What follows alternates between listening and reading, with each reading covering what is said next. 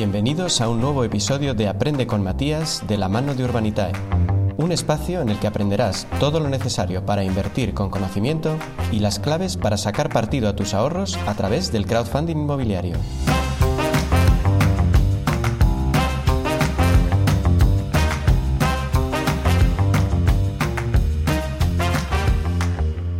Estas alturas, quizá tú te consideres un inversor experimentado, hablando de equity, cash on cash y otros términos. Pero lo que vale es lo que dice la ley. La nueva normativa europea del crowdfunding considera que hay dos tipos de inversores, los experimentados y los no experimentados. Antes se diferenciaba entre acreditados y no acreditados.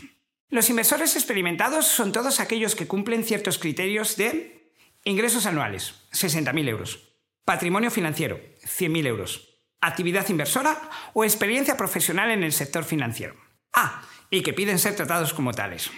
Aunque en la práctica todos pueden invertir sin límites, la idea tras esta distinción es proteger a aquellos inversores más primerizos, digamos, para que sean un poco más cautos a la hora de comprometer una parte sensible de sus ingresos mediante avisos específicos. Qué bien me habría venido a mí algo así.